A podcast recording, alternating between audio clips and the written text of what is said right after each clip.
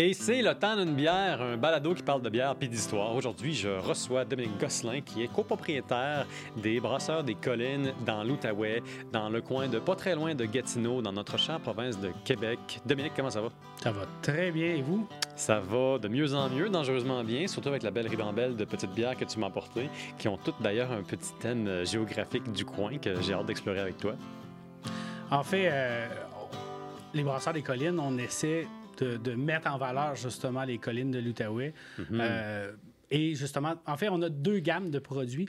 On a une gamme classique euh, qui fait référence à des lieux, donc au patrimoine bâti, au patrimoine historique euh, des collines de l'Outaouais. Et on a une gamme dont on a un produit, on va parler un peu plus tard, mhm. qui fait référence finalement à de la stylistique un peu plus contemporain, donc ce qu'on mhm. appelle les bières du Nouveau Monde. Et elle, c'est la gamme colline de Bonne. Donc, on a la colline de Bonne IPA du Nord-Est et euh, plusieurs autres à venir. Donc, quand on est dans le classique, on fait référence à l'histoire et au patrimoine. Quand on est plus dans le contemporain, on fait, euh, dans le fond, un peu plus référence au côté jovial ou à la colline de Bonne. Oui, oui, Mais c'est quoi la colline de Bonne? Ben, en fait, c'est un jeu de mots un peu comme colline. Ah, OK. Fait que c'est ça le, jeu de mots. Donc, ben on dit qu'on fait des collines de bonne bière. c'est bon, et on fait une colline de bonne IPA du Nord-Est et on va faire d'autres collines de bonne bière, euh, dans le fond, dans, cette gamme contemporaine. Il y a beaucoup de collines dans votre coin, si je comprends bien? Bien, en fait, comme on est dans les collines de l'Outaouais, nécessairement, euh, c'est montagneux, effectivement. Mm-hmm. Et puis, est-ce que vous êtes en mesure d'aller euh, utiliser la géographie? Tu sais, je parle de, mettons, d'ingrédients locaux. Euh, je parlais à un moment donné de la Gaspésie avec euh, les naufrageurs qui me disaient, ben, nous, on essaye de, de, de, mettre en valeur la, la, flore. Puis, ils me parlaient de toutes sortes de, fleurs sauvages qui sont dans son coin. Même chose avec la microbrasserie Saint-Pancras. Euh, je pense à Bécomo qui me parlait de fleurs de feu, ils mettaient ça dans leur bière. Est-ce que dans l'Outaouais, on produit euh, assez de, fruits, de houblon et de malt? Je te demande ça parce que je suis ici, mais je ne le sais pas. Euh, donc, Qu'est-ce, qui pousse dans le coin que vous êtes en mesure de, disons, de valoriser? En fait, c'est, sûr qu'il faut sortir quand même du territoire des collines pour, hmm. pour, dans le fond, pour nos ingrédients. Euh, c'est certain qu'on veut essayer de valoriser le plus possible les produits l'Outaouais. Une grosse partie de nos houblons viennent euh, de l'île aux allumettes chez Houblonnière Lupuline. Euh, dans le fond, tout mon houblon d'amertume de toutes mes bières, et ça fait des années que j'utilise le magnum de Houblonnière Lupuline. c'est certain que j'essaie le plus possible de travailler avec leurs produits. C'est certain qu'ils ont des houblons qui n'ont pas ou produisent pas, donc il faut nécessairement aller ailleurs. Mais on est toujours 100% ingrédients du Québec. Ça amène quand même une certaine problématique sur certains styles. Mhm. Euh, Comme quoi? Lesquels? En fait, euh, actuellement, au moment de l'enregistrement, mais au moment de la diffusion du, podcast, ça va être sorti. On va faire une gauze euh, avec, dans le fond, des, fruits du Québec. Mais dans une gauze, il y a du sel. Mhm. Donc, euh, au départ, j'étais tout enthousiaste. Après ça, j'ai fait est-ce qu'on produit du sel au Québec? Bonne ben, question. Heureusement, la réponse a été oui. Il y a un producteur sur la côte nord qui s'appelle Sel Saint-Laurent. Mais on s'entend que euh, c'est 92 pour 2 kilos de sel. Donc, ça augmente un petit peu le coût de, le coût de production. Euh, historiquement, euh, des, bières surettes, mhm. euh, ben je, les, je, les, produisais, moi, avec. Euh, dans le fond, je faisais du surissement, dans le fond, la lactofermentation avec du Bioca. Bioca est originaire du Québec, mais il n'est plus produit au Québec. Et puis le Bioca, ça, c'est quoi exactement? Bioca, c'est un probiotique de, de, de, de, ferment lactique que tu utilises pour, dans le fond, reconfigurer un peu ta, flore intestinale. quand tu prends des antibiotiques ou quand tu Pour donner du peps un peu, là, pour réparer dommage maintenant? Oui, oui, absolument, absolument. Donc, euh, ça se vend en pharmacie. C'est, 50 euh, pour, euh, pour 12 petits... 12 petits. Généralement, c'est assez pour ensemencer, dans le fond, 1800 litres. Je te dirais que l'équivalent avec, dans le fond, ce que tu retrouves produit au Québec, ben, ça a coûté 800 dollars de ferment lactique. Donc, euh, c'est pas, ça ne devient pas la même gamme de prix. Là. Donc, c'est vraiment un... Comment je te dirais ça? C'est un défi qu'on s'est donné, qu'on a décidé de tenir d'un bout à l'autre, d'être 100% québécois, mm-hmm. mais ça amène quand même une certaine pression sur, sur, le prix, sur la valeur des choses. Oui, tout à fait. Et puis, est-ce que les est-ce que tu constates que les gens reconnaissent l'effort du local? Parce que d'un point de vue, tu pourrais dire que la microbrasserie, une certaine partie de l'attrait pour la bière de microbrasserie, c'est le terroir. Ou en tout cas, euh, le fait que ce soit local ou que ce soit une brasserie de quartier, mettons, ou qu'il y ait des éléments d'histoire qui soient liés à ça. Euh, est-ce que, dans votre clientèle, tu, sens que les gens, mettons, reconnaissent cet effort-là ou euh, sont d'accord? Est-ce que ça, a une valeur de marché, dans le fond? Bien, je te dirais qu'on on le publicise et, de mm-hmm. plus en plus que les gens vont nous voir, on le martèle 100% fait d'ingrédients du Québec. quand on en parle, je te dirais que les gens sont moins réticents. Et pour l'instant, on, réussit à se maintenir dans un, dans un price point qui est, euh, qui est intéressant sur, nos produits ou qui se compare ou même des fois un petit peu moins cher que euh, une partie de notre concurrence. Mm-hmm. Puis je te dirais que quand on dit qu'on est local, qu'on est fabriqué localement, qu'on travaille 100 des ingrédients du Québec, il y a nécessairement un attrait au produit qui est, plus grand. Mm-hmm. c'est toujours un message qu'on va continuer de marteler, de, de mentionner qu'on qu'on favorise le terroir québécois. Mhm. Donc, nécessairement, on va amener les gens. Et je te dirais, ça a toujours été quelque chose que les gens s'intéressaient. Mhm. Je te dirais que c'est devenu beaucoup plus important depuis 2020 euh, chez les gens quand on a eu des problèmes d'approvisionnement euh, dû à la pandémie.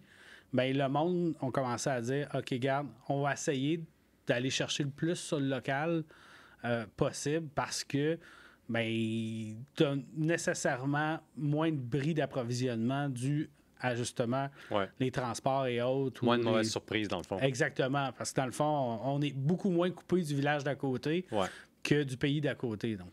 Étrangement, hein, c'est comme le, contraire de ce à quoi on était habitué jusqu'à date. Oui, on était en hypermondialisation, puis maintenant on essaie de favoriser le local. Puis je le vois, je le vois sur le marché, les gens ont tendance à à, prendre beaucoup plus le produit local que même mm. celui qui vient d'une autre province ou d'une autre, euh, d'une autre région du Québec. Ben, c'est ça, j'ai remarqué la même chose en parlant avec euh, René Guindon de la mer à boire, puis aussi en faisant des entrevues avec certaines microbrasseries de Montréal. Les microbrasseries qui fonctionnent le mieux, c'est les microbrasseries qui n'ont pas d'autres ambitions que d'être dans le quartier. C'est-à-dire, qui veulent dominer le quartier, évidemment, parce qu'ils veulent attirer le plus de clients possible, c'est bien correct. Mais c'est des brasseries qui font leur marketing autour du fait que c'est des brasseries de quartier. Puis quand je dis quartier, ça peut s'atteindre, ça, peut s'appliquer aussi, mettons, à, un village ou à euh, une petite localité, mettons. C'est ceux qui ont le mieux survécu à, la, pandémie. Les gens qui se sont mis en, en canet. En tout cas, d'après ce que les gens me disent, d'après ce que les brasseurs me disent, euh, ceux qui se sont mis en canet, c'était comme 50-50. C'était hit or miss. Euh, vous, vous étiez ouvert euh, pendant la pandémie? Non, en fait, on est, on est tout nouveau, nous autres. Euh, en fait, on a sorti notre premier produit en décembre 2022. pour l'instant, on n'a même pas encore de lieu de production. on produit nos bières chez Chelsea Co actuellement. on a acheté l'ancien système du Gainsbourg. Oui, oui. Et pour l'instant, deux de nos fermenteurs sont chez Chelsea Co. c'est avec ces fermenteurs-là que, dans le fond, qu'on opère actuellement c'est sûr qu'on veut partir, euh, dans le fond, notre propre brasserie, notre propre histoire, notre propre village. Mhm. Euh, justement, c'est la raison pour laquelle on a acheté le système du Gainsbourg, pas nécessairement juste pour le parquer dans un entrepôt. Mais, euh, Il faut quand même l'utiliser. Si vous faites, là. Oui, oui, Sinon, il n'y aurait pas cette bière-là qui est à côté de moi, que j'ai pas encore touchée d'ailleurs. Mais non, c'est ça. en fait, on, regarde à s'installer du côté de, Chelsea Farm Point, proche de Wakefield. Euh, donc, euh, je te dirais une dizaine de kilomètres au nord de où est-ce que pour l'instant on opère mhm. euh, pour la production chez Chelsea Co. qui est quand même, tu sais, ça fait partie de Chelsea, mais c'est comme une espèce de, vie à part de Chelsea. On se rapproche de Wakefield, on se rapproche un petit peu de la, zone rurale. tout en étant quand même dans une zone qui commence à se développer. Mhm. on a quand même, tu sais, on, se dit à une certaine époque, tout le monde se rassemblait autour du perron de l'église, mais dans le fond, les microbrasseries commencent à être un peu le nouveau perron d'église de, mm-hmm. certains villages. On n'aura pas de restauration sur place, mais euh, on veut clairement avoir une terrasse. Euh, les gens veulent que vous ayez une terrasse. Je veux que vous ayez une ben terrasse. oui, puis en fait, on, est dans une belle localisation. Ça va être un peu, euh, euh, dans le fond, à, la limite, amenez votre lunch ou commandez-vous quelque chose mm. dans un restaurant à proximité. Ça marche très bien aussi hein, comme approche. Oui, puis je te dirais que c'est de plus en plus populaire. Je te dirais que dans la, dans la manque de main-d'œuvre actuelle, mm. Avoir, euh, avoir un chef, un cuisinier, du personnel pour, pour gérer ça versus se dire, regarde, euh, amenez votre pique-nique, puis euh, regarde, venez vous commander deux, trois bières, puis amenez-vous un fromage, deux saucissons, un petit peu de pain, puis garde, faites-vous votre, votre propre festin. Fait que, dans le fond, tu rends ça festif, puis tu transformes un problème en solution. Au pire, amène des food trucks. Mais tu sais, ça, ça me fait penser à deux choses qu'il faut qu'on explore. Moi, je veux qu'on parle un peu de la bière que j'ai pas encore touchée, que tu nous as servi, une LS du Moulin. Euh, j'ai beaucoup de questions par rapport à ça. Il est où le moulin? C'est quoi le moulin? Pourquoi il est sur une bière? Ensuite, euh, décris-nous un peu euh, le goût de cette LS pour éduquer mon palais. En fait, je, tu sais, je vais répondre un peu millimélo à toutes tes questions que tu me posais d'un coup. Là. je reviens tantôt à ce que je disais. On a une gamme qui va mm. être les gammes des bières classiques. Ça, c'en est une qui fait partie de ça. On fait référence, euh, on fait référence, dans le fond, à, un lieu. Tout le monde se met en tête c'est quoi le lieu. Ça, même sur la canette, on parle d'un de ces lieux-là. Mais à peu près tout le monde pourrait avoir son propre moulin en tête. C'est pour ça qu'on ne dit pas nécessairement la LS du moulin de Wakefield. Oh, je comprends. Comme sur les autres bières, on ne dit pas nécessairement la référence exacte, même si le référent est sur le petit texte sur la canette. On élargit quand même un peu plus le concept en se disant tout le monde a son sentiment d'appartenance à hmm. un moulin. Parce qu'à une certaine époque, on s'entend que euh, se déplacer d'un lieu à l'autre, c'était pas du camionnage, c'était vraiment. Euh, c'était euh, avec les chevaux, avec les charrettes, les rues étaient pas et les routes n'étaient pas ce qu'elles sont aujourd'hui. Donc, nécessairement, le transport était plus difficile. Donc, à chaque fois ou à chaque endroit qu'il y avait de l'agriculture et qu'il y avait un courant d'eau suffisamment, ben, il installait un moulin pour essayer de faire la mouture au moins de toutes les céréales qui étaient produites dans le coin. Mm-hmm. Le moulin de Wakefield en est un. Euh, et justement, ce moulin-là, c'est un des référents qu'on fait. Euh, parce qu'il était dans la région, parce qu'il est dans les collines de l'Outaouais. Mais chaque, pas chaque village, mais beaucoup de villages avaient son propre moulin hmm. pour justement euh, produire la farine avec des céréales, dans le fond, de, leur coin, cultivées dans leur coin, parce que c'est important euh, dû à la non-mobilité euh, hmm. qu'on a actuellement aujourd'hui. Fait que dans le fond, on fait référence à ce patrimoine-là dans cette bière-là en se disant, OK, c'est la LS du moulin ça peut être la LS du moulin de Wakefield, ça peut être la LS du moulin de Fort-Coulonge. Et on, va y revenir tantôt. Il y a la rousse du Pont-Rouge, ben j'avais des gens qui disaient moi je viens de Pont-Rouge, mais ça, on est dans le coin de Québec, même si on fait référence, dans le fond, au Pont-Rouge. Ça me rappelle des souvenirs, tu sais que moi je viens de la ville de Québec. Mon père travaillait à Pont-Rouge. On a même vécu à Pont-Rouge pendant un petit peu. Non, en fait, je pense qu'on a vécu à... Non, mais je me trompe complètement. Bref, ça fait trop longtemps, mais je sais qu'il travaillait à Pont-Rouge dans le temps. Puis moi, je suis jamais allé à Pont-Rouge. Fait que c'était toujours mythique pour moi. ça a toujours été un lieu de légende. Ben, quand tu passes à 40, tu vois toujours, il est marqué Pont-Rouge. Quand tu arrives dans le coin de Québec, mais euh, j'ai jamais arrêté à pont Même chose. ça va rester une légende dans nos têtes pour l'instant. Moi, je suis né à Québec aussi, euh, ah, en passant. Quel coin de Québec? Euh, on habitait à Saint-Rédempteur à l'époque. Euh, sur la rive sud, mais je suis né à l'hôpital Saint-Sacrement de Québec. Mais regarde, on a habité là euh, les six premiers mois de ma vie. Puis après ça. Après ça, on a déménagé à North Bay. On est resté là un an. Ah, ouais. Ouais, ouais. North Bay? C'est pas la porte à côté, ça? Non, non. Puis, mais en fait, euh, mon père, à l'époque, était sous-chef au Ramadoen de Québec. Puis, hmm. euh, il avait eu un poste pour devenir chef au Ramadoen de Bay. Puis, il s'était fait dire que ben, c'est très francophone là-bas. Ah, euh, parce que mon père parlait pas un mot anglais. il disait que 50% de la population parlait français là-bas, mais ah, il y avait 27 employés sous ses ordres, puis pas un parlait français. fait que, ah. il a fait son un an d'obligation pour pas être obligé de rembourser ses, ça, ouais. fait que ses frais de déménagement. Peut-être les militaires, hein, parce qu'à North Bay, euh, il y, a, une base militaire importante. c'est le NORAD 2. Oui, mais il y a quand même, euh, il y, a beaucoup, beaucoup, beaucoup de francophones dans ce coin-là, puis c'est vrai, mais c'est juste que ça a donné que, dans le fond, dans les gens, c'était pas, pas des, nécessairement des anglophones, c'était... Euh, c'était une population mixte, justement, en cuisine. Euh, oui, ça voyage pas mal. Oui, c'était des Espagnols. Puis des, fait que, tout le monde parlait mal anglais ensemble. C'était magique. Mm-hmm. Il n'y a, ben, a, pas meilleure façon d'apprendre l'anglais avec d'autres personnes qui n'ont pas le choix de parler anglais. Oh non, c'est ça. Euh, je te dirais que je me considérais pas bilingue avant d'être obligé de travailler en anglais dans ma vie. Je te dirais que le premier brasseur que j'ai engagé dans ma vie, c'était un anglophone. Et euh, je te dirais que ça, ça, aide à améliorer son anglais. Ben oui, t'as pas le choix. Faut que tu fasses de l'argent, faut que tu brasses de bonne bière. C'est ça. Faut que le gars comprenne ou la fille. Puis c'était où? C'était où ton, ton expérience de premier brassage? Ah, moi, je, Premier brasseur que t'as engagé, c'était dans quel coin? Ben, c'était, euh, ici à Gatineau. Je te dirais la première microbrasserie qui a ouvert à Gatineau. J'ai été un des cofondateurs. Euh, j'ai, été, j'ai été le maître brasseur pendant 13 ans. Euh, j'ai quitté depuis, euh, depuis le printemps 2022, mais euh, ça après ça, une, bonne, une, bonne, période de temps investi là-dedans. C'est ça. Les gens peuvent peut-être faire le lien en se disant c'est quoi la première microbrasserie de Gatineau? Puis, ben oui. C'est ça. Mais fait que là, si on revient à la LS. Voilà. oui, parce que on, on, a quand même parlé un peu du concept de pourquoi cette bière-là, ce style-là. Mm-hmm. On a parlé du moulin. Alors, on a parlé du moulin. c'est ça. Fait que dans le fond, dans toute notre série-là, qui est euh, ce que j'appelle la gamme classique, ben en fait, on fait référence à des, des, styles historiques, un peu. Mhm. Donc, euh, la LS, euh, c'est une lager. c'est une lager allemande. C'est un style allemand. c'est moins amer qu'une Pilsner traditionnelle. Je te dirais que des fois, on galvaude un petit peu le concept de Pilsner en faisant référence des fois à certaines marques commerciales en mhm. disant que ça, c'est une Pilsner ou une Pils.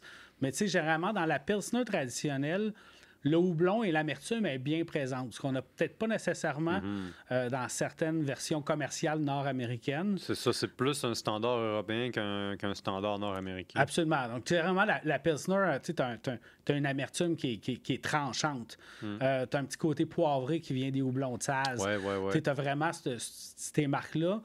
La LS, en fait, euh, ça a été la réponse justement à la Pilsner. Parce qu'on s'entend que la Pilsner, c'est les premières bières blondes euh, qui mm. sont arrivées en production euh, dans une région particulière qu'on appelle la Bavière, dans ce qu'on appelle aujourd'hui maintenant la République tchèque.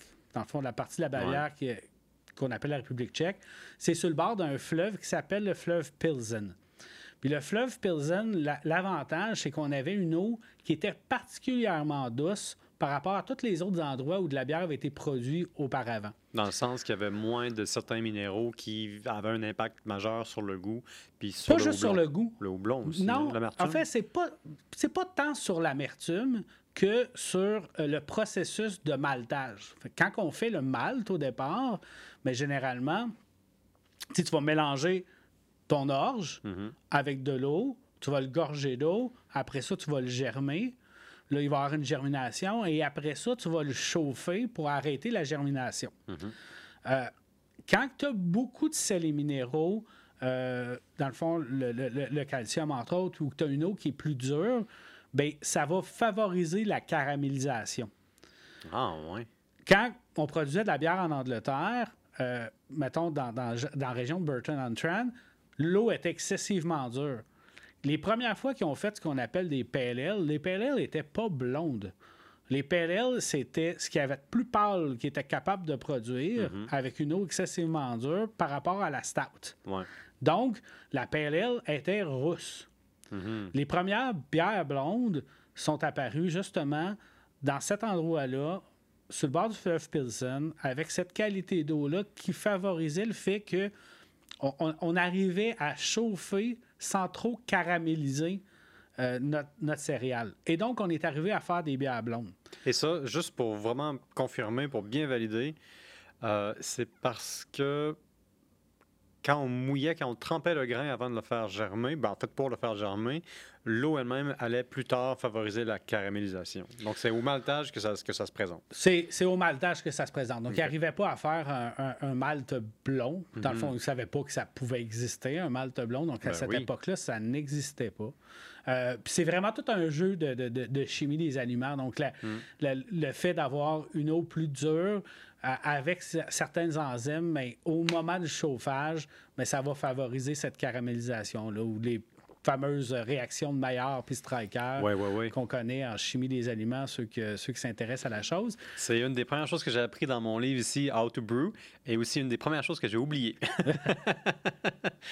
Donc, euh, quand les gens sont arrivés euh, avec cette bière blonde-là, euh, qui venait de Pilsen, mais ça a quand même envahi un peu plus le marché parce que ça, ça, ça amenait quelque chose qui semblait un peu plus délicat. Et c'est même le moment où est arrivé vraiment euh, dans le paysage brassicole, euh, dans le fond, le verre transparent. Il y avait un intérêt à montrer que notre bière était jolie visuellement.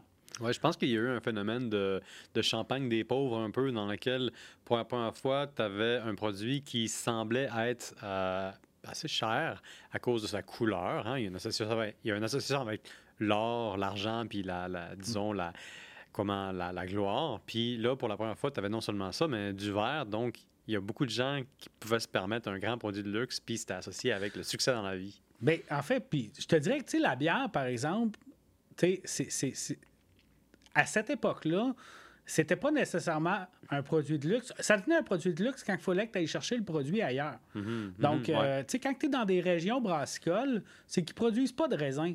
Hmm. Tu te retrouves, euh, tu te retrouves à, mettons, en, en Bavière, ben c'était pas des producteurs de raisin. Fait que, dans le fond, le, le vin devenait un produit de luxe. Ouais. La bière était moins un produit de luxe. Si tu es dans une région Ouais. que tu produis beaucoup de raisins, puis qu'il faut que tu ailles chercher ton grain ailleurs, ben là, ça devient un produit de luxe. Fait que Mm-hmm. Il y avait vraiment une régionalisa- régionalisation de, euh, de la production ou de la, de la consommation d'alcool en fonction des. On, on s'entend qu'à cette époque-là, on était en moins grosse mobilité qu'aujourd'hui, où est-ce que, dans le fond, tu sais, je peux acheter du, malt belge avec euh, du malt anglais, Ouais. puis du malt, puis du Mont Blond d'Australie, puis fait les gens gèrent ça comme ça maintenant. Oui, il y a une belle statistique que j'ai retenue sur le Moyen Âge qui fait que la distance maximale moyenne d'une personne vivant à peu près dans le Moyen Âge, c'était 10 km. Les gens n'allaient pas plus loin que 10 km. Non, parce que euh, 10 km, C'est là. c'est- énorme, à moins d'être un nomade puis de constamment transporter toutes tes choses Ouais. avec toi. Mais c'est- les routes qui étaient pas belles, c'est les animaux qui se fatiguaient, c'est les températures, Ouais. c'est les intempéries. Fait que. Puis là, grâce à la modernité, au chemin de fer, la Pilsen devient immédiatement la grande sensation en Europe. Puis il y a des gens qui sont tannés. Il y a des gens qui se disent Ouais, ben on va faire notre propre bière. Ben, si je fait, comprends bien. Ben oui, effectivement, ça devient. Le, le- le sentiment protectionniste n'est pas d'hier. Mm-hmm. Il n'est pas d'aujourd'hui. C'est- pas, euh, regarde, je me sens que je suis en train de me faire envahir par Mm-hmm. tel pays, tel pays. En fait, c'est ça. La, la Pilsner s'était mis à euh, envahir l'Allemagne un petit peu en termes de. euh, en termes de popularité, puis on retrouvait Écoute, soyons honnêtes, c'est un acte de guerre. oui! ben oui, quand, quand- quand on parle de bière, euh, c'est nécessairement un envahissement de territoire. que, euh, et donc, la LS était euh, la réponse de l'Allemagne, finalement, à, à l'invasion de la Pilsner. Euh, donc, en fait, la LS, traditionnellement, est moins amère un peu que, que la Pilsner. On- Tu as quand même une belle amertume franche, mais euh, c'est plus un jeu de céréales. Donc, euh, on, est, on est sur la mie de pain. euh, il y a un petit côté, des fois, un peu citronné qui vient du houblon, un petit peu poivré. On est sur le foin fraîchement coupé. On est sur la fraîcheur. C'est. C'est la bière d'apéro. C'est sûr que ça s'amène aussi très bien à table, mais tu sais, c'est- la bière sans prétention euh, de prédilection. Puis aujourd'hui, ça peut être la, la bière de euh, je suis en train de cuire mon barbecue, puis les invités commencent, puis là, je sers un petit LS. Ça euh, s'insère bien dans une journée chaude. Oui, absolument. Hmm. Ou dans une journée enfumée. Oui, parce que faut le dire, à l'heure de l'enregistrement de notre podcast, euh, l'air est saturé de toutes sortes de déchets, de fumée, des incendies, des incendies, des incendies par-ci, par-là, qui sont un petit peu partout là, au nord. C'est, c'est apocalyptique, en fait. Je me suis réveillé dehors, je me sentais un peu comme dans euh, Blade Runner. Ben, moi, je me sentais comme, comme si j'étais en train de fumer de la viande, mais à grandeur de la Mais ville. c'est toi la viande. C'est ça. je vais sentir bon tout à l'heure. ouais, c'est ça. C'est ça. Traite-moi comme un feu de camp. J'ai pas hâte que la cuisson soit finie. Euh, donc, bière éminemment peintable qui accompagne bien beaucoup de choses. Tu me parlais d'un jeu de céréales Euh, ça ressemble à quoi le grain bill ou la, la, facture de grain? Je pense pas que ça se traduise comme ça en français. Non, euh, en fait, en français, c'est. Le profil? non, c'est le versement en Malte, dans le fond. C'est donc même beau, ça. C'est beau, hein? Écoute, on va, on va, prendre quelques instants pour célébrer la possibilité de traduire une expression consacrée en anglaise en français. C'est pas toujours facile. Le versement en Malte. Exactement. Il n'y a pas plus français que ça. C'est comme tellement plus de syllabes puis de précision en anglais, c'est comme une facture. En français, c'est un versement. c'est beau. Mais en même temps, le bill fait référence plus au bill de la recette. Là. Ouais, je Donc, euh, c'est pas nécessairement facture. Non, c'est plus une liste. Oui, c'est ça, exactement. Mais, euh, mais oui, euh, en fait, moi, je m'amuse souvent à essayer de trouver justement l'équivalent français ah ou quelle devrait être la bonne chose. Est-ce que j'ai des anglicistes dans mon langage? On en a entendu quelques-uns euh, parce que justement, on est immergé mm. d'anglophones autour de nous. Donc, nécessairement, on est un peu, comment je te dirais, constamment attaqué par des termes anglais. Donc, ça finit par un petit peu euh, ça colore ou ça malte notre français? Oui, mais tu sais, je, suis du genre à à pas parler d'un skid en, en entrepôt, mais de parler d'un transpalette ou essayer justement de trouver le bon terme ou euh, fait tu gagnes beaucoup de points dans ma loi 101 quand tu dis ça. c'est la loi 101? C'est ça, non? Oui, bon, oui. Ben, ça, fait, ouais, mais ça, en fait, ça, c'était la première loi. Je ne sais pas le code de la deuxième loi qui a été refait, je ne me rappelle pas, mais oui. Ça, Quand on parle de loi 101, tout le monde, qui l'aime ou qui la déteste, tout le monde sait à quoi on fait référence. Mais moi, je, je, je suis pas je suis pas fermé sur ma langue, mais je suis amoureux de ma langue. Hmm, pareillement. Je vais boire à ça. Excellent. Donc, euh, quand on parlait de versement en Malte, mm-hmm. euh, je l'ai mentionné tantôt, je vais le, je vais, je vais le marteler continuellement. Euh, on fait 100% avec des ingrédients du Québec. Le versement de cette bière-là est quand même assez simple. C'est du malt pilsner traditionnel. non, malt pilsner moderne de Inomalt, qui est à Sherbrooke. Euh, un super bon malteur. Euh, je te dirais que quand j'ai commencé dans la bière, euh, il y avait, dans le fond, deux producteurs de malt au Québec. Il y en avait un qui faisait du malt de base, dont je trouvais les qualités non appropriées. Et il y avait un malt de spécialité qui était fait dans le Bas-Saint-Laurent, qui existe encore. Et c'était à peu près impossible de faire des bières 100% de malt québécois. Maintenant, il y a quand même plusieurs malteries qui ont poussé, des plus mhm. petites, des Puis Inomalt est quand même un gros joueur. Euh, puis font des maltes magiques euh, au niveau de malt de base. Tu arrives à avoir. Parce que souvent, moi, je trouve dans le malt vraiment nord-américain, c'est des maltes qui manquent de rondeur un peu. Et si on prend les, gros malteurs en général. Mhm. Euh, moi, j'ai toujours travaillé avec un, un malt canadien quand même sur mes maltes de base, mais qui venait de la Colombie-Britannique parce qu'il maltait, moi, je trouvais, à l'européenne. Tu arrivais à avoir des résultats euh, en termes de production de bière avec une, belle rondeur en bouche. Moi, je favorise beaucoup dans ma bière cette sensation-là de texture. Mm-hmm. Euh, j'ai toujours trouvé ça important. Je trouve ça encore plus important aujourd'hui. Euh, puis ça a toujours fait un peu partie de ma signature d'essayer de trouver. Puis Inomal travaille son malt à l'européenne euh, et arrive à avoir une belle texture, une belle rondeur euh, dans le produit. Donc, et avec, dans le fond, des, céréales du Québec. Donc, il y a moyen de travailler le malt parce que ce qui est le plus sensible, tu sais, un, quand on travaille une bière blonde, c'est vraiment ton malt de base. Si ton malt de base a des caractéristiques qui te plaît pas, mais comme c'est souvent 80-90 de tout ton versement, ben ça va te marquer fort. Mm-hmm. Quand on est dans le mal de spécialité, mais comme le la partie du versement est, moindre, ben des fois, tu ne vas pas nécessairement le ressentir. Fait que si tu le, si tu l'as vraiment dans le grain, ben ça va être marqué. Puis je l'ai vu dans, plusieurs exemples de, mettons, de la première malterie québécoise euh, vraiment d'importance. Euh, dont on n'entend plus parler aujourd'hui pour différentes raisons. Euh, il y, avait, il y avait des caractéristiques que j'aimais moins. Il y en a qui travaillaient avec, il y en a qui réussissaient à bien travailler avec, il y en a qui réussissaient à amoindrir euh, les caractéristiques que je trouvais non plaisantes de ce malt-là. Mais je te dirais que sur certains, je faisais, oh, Colin, ça goûte, ça goûte cette malterie-là. Inomalt est vraiment magique, c'est bon, c'est rond, c'est ce que c'est supposé d'être. Et c'est ce qu'on retrouve dans la bière qu'on est en train exactement, de boire. Exactement, On a un petit trouble dans la bière. je te dirais que sur cette version-là, on, l'a. Sur, sur la prochaine, on va un peu corriger un peu notre façon de le travailler. Euh, moi, j'ai. C'était pas censé être trouble? C'était pas voulu. Est-ce que c'est vraiment désagréable? Non. C'est un petit côté visuel. ça donne. Mais théoriquement, dans une LS, euh, tu n'es pas supposé d'être trouble. je te dirais que. Bon, c'est un, petit mini défaut à corriger sur le prochain. Je sais comment le corriger. En fait, on. J'ai jamais travaillé avec des filtres en brasserie. Donc, euh, j'essaie de laisser autant le mhm. temps de décanter à haute. Euh, je te dirais que euh, on, aurait pu y laisser, mettons, une petite semaine de plus puis avoir une bière un peu plus claire. Ah, ben, c'est comme ça qu'on apprend. Hein? bon, ben, en fait, puis. Puis elle n'est pas mauvaise. Elle, non, non, non, elle a toutes les qualités d'une LS, selon moi. La légèreté, la fraîcheur.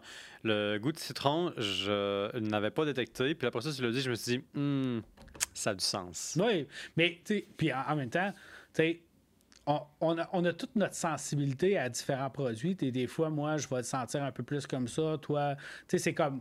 Moi, je bois mon café noir, donc nécessairement, buvant mon café noir, ben, je détecte moins l'amertume de rôti que euh, quelqu'un qui met 4 euh, crèmes, 6 sucres. Mm ben, cette personne-là va peut-être avoir de la difficulté à, boire une bière noire. Donc, euh, ce qui est un petit peu moins ma problématique. Donc, euh, fait que c'est ça. Fait que moi, tu sais, le côté citronné, mettons, j'étais un petit peu plus sensible. Puis des fois, quand on se le fait dire, on le ressent après. Parce qu'on se fait comme... Tu notre cerveau se conditionne à ce que on devrait sentir. Fait que des fois, mm-hmm. probablement que tu, le boirais pendant six ans, tu t'en apercevrais jamais ou tu te mettrais jamais ça. Et des fois, c'est parce qu'on ne cherche pas toujours à analyser. Moi, ça devient comme un comment je te dis une déformation professionnelle. Une seconde nature. Oui, en fait, c'est rare que je me mette quelque chose dans la bouche sans me demander que ça goûte. Il y en a qui vont se mettre quelque chose dans la bouche juste parce qu'il le faut. Il faut se nourrir, il faut s'abreuver. Mais la nature de ma profession fait que. Euh, et là, on ne fait pas de mauvais jeu de mots sur mettre quelque chose dans la bouche. Euh, Beau travail. Oui. Je suis fier de toi. Je, je parle vraiment au niveau de liquide ou, nourriture ou autre, c'est rare que je ne vais pas essayer de réfléchir à. Et, des fois même, quand je cuisine, comment j'aurais pu améliorer, mm-hmm. qu'est-ce que j'aurais pu mettre, qu'est-ce que je ressens? Fait que, tu sais, à moment donné, tu te mets toujours un peu en mode analytique dans ce temps-là. Moi, je fais de mon mieux. Ben, je veux dire, j'ai pas le choix. là. J'anime un podcast sur la bière. Fait que ça serait bien que je sache qu'est-ce que je bois. Mais mon problème, c'est que mon nez est pourri. Je pense que j'ai la muqueuse nasale trop sèche. Les odeurs, ça imprègne comme pas. Mais parce que j'ai pas vraiment utilisé mon nez, c'est-à-dire, je pense que dans le fond, j'ai juste pas vraiment fait d'effort pour bien identifier, identifier ce, que, ce, que, ce que je bois. Ce qui arrive, c'est que je saisis des choses que je ne peux pas nommer. Mm-hmm. Et puis là, on me parle de toutes sortes de saveurs. La grande majorité des fois, je vais dire Ah oui, ça a du sens. Mais euh, pour moi, c'est un effort. Il y a comme une distance énorme entre le goût que je perçois puis ma capacité de le communiquer avec quelqu'un qui va comprendre. mais ça s'améliore parce que je veux bah. dire, je parle à des gens comme toi qui, qui, me donnent vraiment beaucoup de détails sur ce que je consomme, puis je peux au moins comparer avec ce que je sens et dire OK, ça je le sens. Non, ça je le sens pas. En fait, tu sais, c'est comme n'importe quoi. Hein. Hmm. Dans le fond, tu es un, un, athlète de haut niveau ou tu es un sportif de salon. Ben, c'est ça. Ben, c'est la différence. Généralement, si tu veux être un athlète de haut niveau, il faut se pratiquer souvent. Puis se pratiquer souvent, c'est pas juste de consommer, c'est de réfléchir. Et généralement, c'est de ne pas être arrêté et d'être ouvert d'esprit. Hmm. Donc, plus tu essaies des choses, et encore là, moi, tu sais, je peux te dire, ça sent la bergamote si tu n'as aucune idée. Ça sent quoi la bergamote? ça ira pas très loin. non, c'est ça. Et si j'ai jamais senti la bergamote, je peux pas dire que ça sent la bergamote parce que j'ai aucune idée ce que ça sent la bergamote. C'est comme un serpent qui se mord la queue. Là. Absolument. Ça, va nulle part. C'est ça. fait que, tu sais, je te dirais que moi, je suis très curieux sur les épices. Je suis très curieux. Fait que des fois, je vais arriver, tu vois, je vais dire, ah oui, c'est, ça sent ça, ça goûte ça, parce mm-hmm. que, parce que j'essaie dans le fond, de nourrir l'animal euh, d'analyse en moi, d'analyse sensorielle. Donc, je vais le nourrir avec des trucs. Donc, c'est. Souvent, je vais arriver à mettre un terme parce que je connais le terme, parce que je suis allé. Puis, tu ouais, as fait l'effort maximal. Exact. C'est quoi la bière la plus compliquée que tu as faite? Quand je dis compliquée, celle qui t'a le plus euh, arraché des cheveux. La, bière qui t'a demandé le plus de troubles. Que ce soit euh, dans l'autre microbrasserie ou avec les brasseurs des collines, peu importe où est-ce que tu étais, la bière la plus difficile que tu as jamais faite. Tu sais, je pourrais te faire. En fait, je, pourrais parler. Puis j'en ai quand même pas mal d'expérience où j'ai essayé différents trucs. En fait, mettons deux anecdotes. Une mm-hmm. de la vie du passé et euh, une de, de, la vie actuelle. En passant, là, je suis rendu à ta bière euh, de, la rousse de Pont-Rouge. Oui. Très bon. Euh, j'aime pas les, les, rousses, moi, mais celle-là, euh, je pourrais en prendre une deuxième. c'est comme le grand compliment à un brasseur, j'en prendrais une deuxième. Ça se boit bien. Puis souvent, là, je te dirais même une troisième, une quatrième, ça, ça, ça trans... Puis ce qui est le fun avec cette bière-là, c'est que c'est d'une excessivement grande versatilité à amener à table. Oui, oui, oui, oui. Tu sais, c'est caramel, légèrement noisetté, c'est pas trop amer. Mm-hmm. Euh, ça, avec, une, dans le fond, une, pièce de viande grillée, ben, euh, c'est magique. Tu retrouves un peu le, la nuance, caramel. C'est la nuance, en fait, qui, qui moi, m'accroche parce que, en général, moi, une rousse, pour moi, il y a trop de sucre résiduel, puis ça me lève le cœur, mais là, c'est pas, pas le cas. Non, puis, tu sais, sérieusement, tu sais, je reviens un peu à, mes, à mes fournisseurs ou de mm-hmm. produits québécois. Euh, Malte Brou, qui est pas mal mon malt caramel que j'utilise là-dedans, sont dans le Bas-Saint-Laurent. Ils, ils ont démarré à peu près en même temps que j'ai commencé à moi d'être sur le marché de la bière à l'époque. Euh, et, on se parlait parce que moi, j'ai fait mes études brassicole en Belgique. Puis les autres sont allés faire un petit stage en Belgique à peu près à l'époque. On, s'en discutait beaucoup. Je te dirais qu'à à cette époque-là, je voulais vraiment travailler avec leur malt parce qu'il était magique sur les mhm. mâles caramel.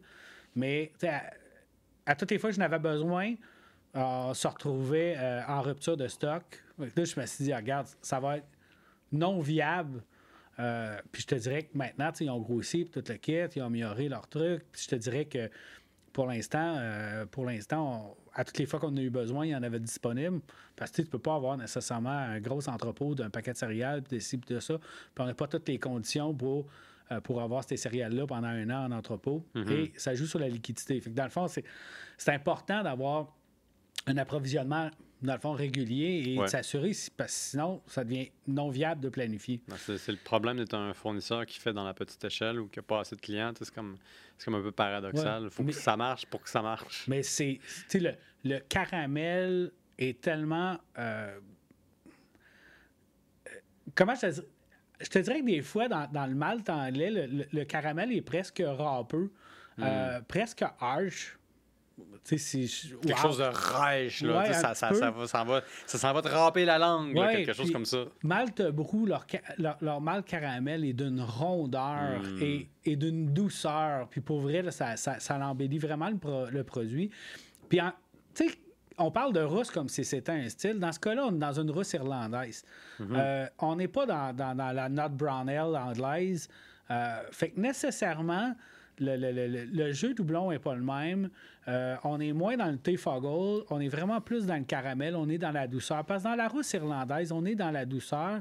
Quand on est dans la Nut Brown Ale anglaise, on, est un petit peu plus dans le caractère. Mm-hmm. Fait que nécessairement, c'est difficile de les comparer. Les gens ont l'air de, faire une union de la rousse comme étant un style universel, mais ça n'en est pas un. C'est pas. Euh, il y a, y a, différents trucs. Si, si, tu vas dans la, la IPA euh, anglaise traditionnelle, elle est rousse. Hmm. Ou la PLL traditionnelle anglaise, elle est rousse. Hmm. Et c'est ma mère. Donc, nécessairement, tu peux pas dire la rousse comme étant un style universel où je n'aime pas les rousses et euh, j'aime ta rousse. Parce que techniquement, la rousse englobe la IPA qui est reconnue comme un style indépendant. Oui. Donc, déjà là, là tu es, dans, dans le trouble. Oui, puis ça peut être une Altbier euh, si, si tu es en Allemagne. Ça peut être, euh, ça peut être de, dans le fond, comme je disais tantôt, la rousse irlandaise, la Nut Brown Ale. Euh, c'est sûr qu'il y a des Nut Brown Ale qui sont plus sur le brun, mais il y en a vraiment qui tirent sur le roux. donc, c'est décidé. La couleur ne fait pas le style. Absolument pas. Voilà. Exactement. La raison pour laquelle elle s'appelle rousse dans le fond, dans ce cas-ci, euh, ben c'est c'est une rousse irlandaise, puis rousse irlandaise du Pont-Rouge, c'était peut-être un peu long. Mhm. Fait que, euh, ça frappe un peu moins l'œil. Donc, euh, Ouais. toutes les autres, on, on fait vraiment référence au style. Mais là, on, on a, pr- on a pris une. Dans le fond, c'est pas nécessairement russe comme étant un style, mais mettons une partie tronquée du style russe Voilà. irlandaise. Donc, si je reviens à ta question, parce que j'ai pris toute une tangence, parce que tu posais quand même, euh, c'est quoi la bière la plus compliquée que j'ai brassée? Euh, la citrouille. Bière à Stroy. Ah, ah, ah, ouais. Bière à citrouille, puis je- je- en fait, généralement, la citrouille, ben, tu vas mettre ça en même temps que ton versement de malt. Parce que Mhm. c'est quoi de la citrouille autre que de l'amidon? Fait que si tu mets ça plus tard en production, donc pas dans ton versement, donc tu ne laisses pas la chance de se sacarifier, Mhm. ben dans le fond, tu vas finir sur ton produit final avec un paquet d'amidon et plein de problématiques qui peuvent venir avec ça. Donc, généralement, tu vas mettre, euh, tu vas le mettre en même temps que ton versement de malt. Puis la première fois que j'en ai fait une, euh, ben j'ai, j'ai- j'avais acheté de la purée de citrouille. On s'entend que ça ne tentait pas nécessairement d'évider un paquet de citrouille. Puis je me suis dit, regarde, il y a du monde qui commercialement se sont donné la peine de le faire. Pourquoi je ne l'utiliserais pas? Donc, on, avait vraiment utilisé ça. Puis on avait utilisé des quantités épouvantables de citrouille. Quand tu fais ton empâtage, ben dans le fond, tu vas, dans le fond, ton mou va filtrer à travers, finalement, de ce qu'on appelle le gâteau de drèche, hein, qui est, dans le fond, toute la partie solide du grain. Là, tu mélanges avec de l'eau, puis, dans le fond, tu vas recueillir le liquide à, à travers ce gâteau de drèche-là qui repose sur ce qu'on appelle un faux fond, donc une grosse plaque percée. Pour que le liquide que- puisse s'accumuler en dessous, puis après ça revenir en haut. Ben, ça pour la recirculation, mais après Ouais. ça, dans le fond, le, le collecter en Ben dessous oui. pour l'amener en cuve d'ébullition. Mhm. Euh, quand tu utilises beaucoup de grains qu'on appelle du grain nu, euh, on va mettre ce qu'on appelle de l'écorce de riz. Ouais. Parce que l'écorce de riz, ça permet de rendre le. Dans, dans le fond, de. de- Ça de fait faire- des trous, ça permet ça de fait, faire oui, ça fait des, des trous, ça, Ouais. ça- ça aide finalement à, à la fluidité du liquide, puis ça empêche, dans le fond, le, le- le- le colmatage. Euh, ben, je te dirais que quand tu utilises du blé, mettons de l'avoine, de l'avoine nue, ben, tu vas en mettre une bonne quantité.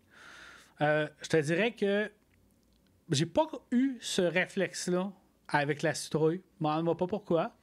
Euh, mon cerveau a comme une bulle qui a passé. Oups. Puis euh, j'en Oupsie. pas. Ça a été, euh, je te dirais, euh, à vie, euh, ma plus longue filtration des drèches et mes plus gros colmatages.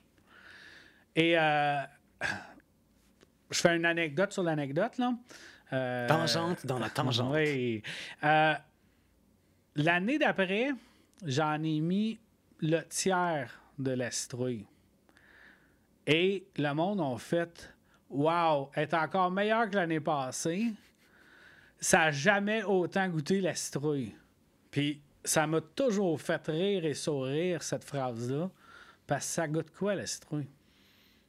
Honnêtement, je peux pas te le dire. Ben, ça goûte pas grand-chose. Ça donne de la texture, ça donne une sucrosité, mais ça goûte pas grand-chose. Hmm. Qu'est-ce que ça goûte, une tarte à citrouille? De la muscade, du clou de girofle, de la cannelle, des épices que je mettais dans ce produit-là. Fait que t'as juste pas besoin de citrouille pour faire une bière à citrouille. Hey, je te dirais que la première bière à citrouille popularisée au Québec, parce que tu n'es pas obligé de mettre les ingrédients sur une bière, parce que c'est tous des ingrédients normés, Ouais. il n'y avait aucune citrouille dedans. Ça m'étonne tellement pas. Actuellement, ils en mettent, mais c'est ça.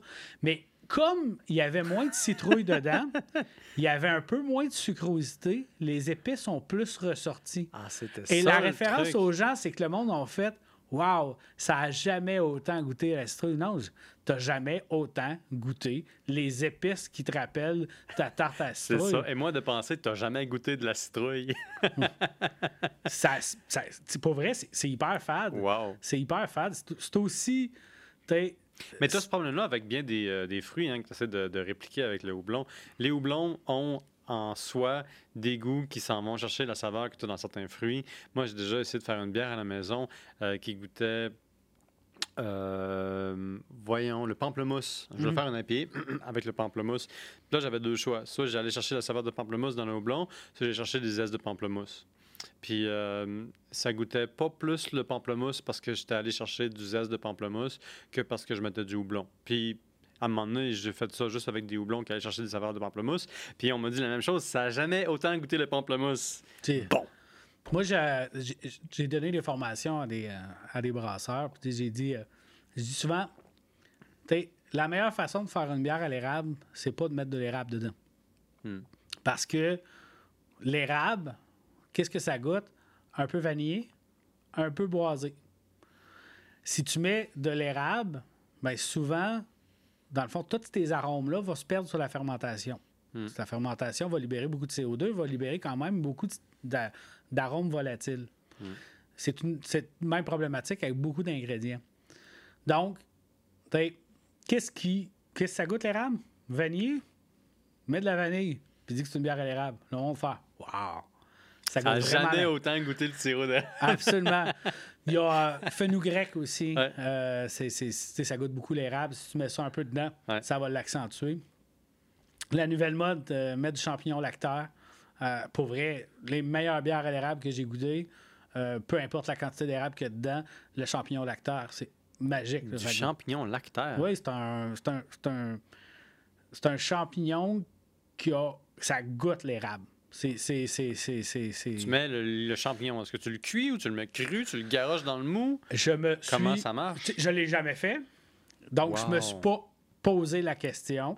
Euh, je ne sais pas à quelle étape qu'il le rajoute. Ça dépend de la délicatesse. C'est ta prochaine bière. C'est ta prochaine bière. Euh, Fais-moi une bière aux champignons. Parce que, dans le fond, il y, y, a des ingrédients. Si c'est sensible à la chaleur, hein? ben, tu vas le mettre à la fin de l'ébullition, voire, dans le fond, euh, juste avant de refroidir.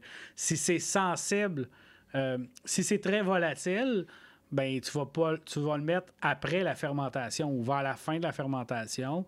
Euh, des fois, moi, ce que j'ai tendance à faire, mettons, c'est, une tisane, 85-90 euh, degrés Celsius, puis là, tu, dans le fond, tu mets cette tisane-là dans ton produit fini de fermenter. donc ça, quand c'est vraiment sensible à la chaleur ou très sensible à dans le fond, à. Euh, dans le fond, à la volatilisation, mettons, par la fermentation, parce que c'est très, euh, c'est très agité par la fermentation et ça libère beaucoup de CO2. Mm-hmm. Donc, si tu as des trucs qui sont très volatiles, ben ça va, ça va tout quitter à ce moment-là. Mais après ça, c'est toujours savoir et jauger euh, est-ce que ça va amener du sucre? Si ça mm-hmm. amène du sucre, ben tu vas pas le mettre après la fermentation, mais tu vas le mettre ce qu'on appelle mettons, dans la phase logarithmique de la fermentation. Quand ça commence à ralentir, fait que dans le fond, ça partira pas sur un gros bouillon. Ça va le réactiver un peu. Fait que ça va. je te dirais que les fruits, c'est un endroit où est-ce que tu le rajoutes. Si tu veux vraiment la, délicatesse du fruit, ben, tu vas le mettre vers la fin de la fermentation. Parce que mhm. c'est sûr que ça va t'amener une certaine quantité de sucre résiduel.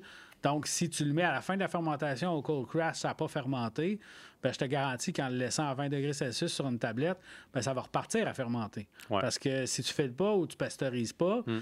ben, euh, sur la tablette, puis on a vu certaines problématiques comme ça, des, des, des, bières euh, en canette qui se gonflent.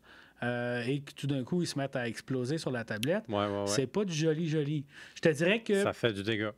Ça fait du dégât. Et, comme le point de rupture d'une canette est plus faible que celle d'une bouteille, mm. ben ça a été un défi justement de la passation pour beaucoup de brasseurs de la bouteille à la canette mm. parce que euh, c'est beaucoup plus propice à, une problématique, dans le fond, de, justement de, rupture du contenant en, petite refermentation. Donc, euh, et euh, je reviens à ta question parce que tu, tu, demandais quand même c'est quoi mon défi, puis je disais, ou la bière qui m'a amené le plus de défis, tu sais, je te disais que j'allais te parler d'une de mon ancienne vie, une de ma mm-hmm. nouvelle vie. De vouloir être 100% québécois, ben, ça amène, comme je disais, certaines problématiques. Puis j'en parlais tantôt avec la, la, la, la la lactofermentation, euh, ben, d'avoir des ferments qui sont québécois, des fois, ils se retrouvent être un peu plus chers, euh, surtout quand c'est un ferment que tu peux. Parce que ce qui est le fun avec le bioca, c'est qu'ils en produisent tellement que le coût de production est tellement faible qu'ils arrivent à avoir un un coup sur le marché, puis plein de monde achète ça pour différentes mhm. raisons. que, puis quand moi j'avais essayé ça pour la première fois, puis c'était sur une collabo avec le Saint-Boc, euh, je m'étais dit, Colin, il y a 50 milliards de, bactéries dans un contenant. Euh, on en rajoute, euh, c'était eux autres qui brassaient 300 litres. Ben, on en rajoute 4, puis on, on, on, a notre ensemencement dedans, puis ça coûte, ça coûte rien. Puis c'est clairement juste, dans le fond, des, des, ferments lactiques purs. Euh, fait que là, je m'étais dit, hey, on essaye ça. Puis pour vrai, ça a été magique. Moi, j'ai toujours continué après ça à utiliser ça. Mais après ça, à un moment donné, quand tu fais, OK, moi, je, veux être 100% québécois, mais c'est l'approvisionnement. Hmm. Le coût des ingrédients. Puis ça va être d'essayer de, travailler différemment ou d'avoir. Parce que là, euh, dans, les fermenteurs actuellement, on a une petite gauze framboise camerise. Euh, ben, prends la framboise de la camerise qui vient du Québec, euh, prends mon ferment lactique qui vient du Québec, prends mon sel qui vient de la Côte-Nord. Euh, ça n'amène pas nécessairement un défi de production, mais ça amène un défi de justement de se dire OK, on, y va all-in, hmm. mais il faut que le, client suive. Puis pour l'instant, on, veut jouer cette carte-là, hmm. mais euh, des fois, ça amène un, je dirais, un, petit stress de dire, ah, ouh, c'est une pression supplémentaire. C'est un peu un pari, des fois. Ça peut aller all-in, puis si ça va pas all-in, ça peut aller all-out. Mm-hmm. Écoute, Dominique. Ben, sinon, euh, je vais être obligé d'en boire 1800 litres tout seul. Ben, écoute, moi, je vais t'aider, je vais être là pour toi, je vais, je vais en prendre au moins quelques litres. Je vais faire ça pour toi. Mais honnêtement, je ne pense pas que ce soit un risque parce que s'il y a une chose que j'ai appris dans mes conversations, c'est que euh, les gens aiment le local, puis ils aiment voir qu'il y a eu un effort supplémentaire qui a investi pour la bière de microbrasserie qu'ils ont achetée. Mm. Euh, un plaisir de discuter avec toi toujours un plaisir. Je pense qu'il y aura d'autres belles discussions. Euh, je rappelle à tout le monde qui nous écoute de s'abonner, mais surtout d'aller voir euh, Dominique et surtout la microbrasserie Brasseur des Collines. Euh, vous êtes situé où? À quelle adresse? Pour l'instant, on est situé nulle part, comme je le mentionnais mm-hmm. précédemment. On est dans, dans le fond, dans 20, 30, 40 points de vente de la région, euh, tout dépendant du moment que vous écoutez ce podcast-là, parce que justement, on est en ouverture de marché actuellement. Voilà. Euh, j'y mets un petit peu plus de temps, justement, d'augmenter euh, nos, points de vente actuellement. éventuellement, on va se retrouver dans le coin de la sortie Cross Loop de l'autoroute 5, près, près de Wakefield à Chelsea.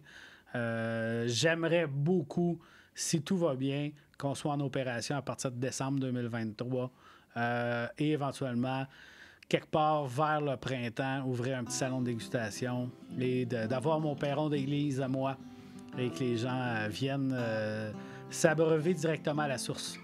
Ben, c'est approuvé. Le projet est approuvé par le temps d'une bière. Quand ce sera ouvert, vous irez les voir. Sinon, vous pouvez trouver leur bière en plusieurs succursales euh, chez les détaillants dans la région de l'Outaouais et j'espère en dehors. Dominique, un grand merci pour avoir été avec nous pour le temps d'une bière. Ça fait plaisir. Ciao, bye. Ciao.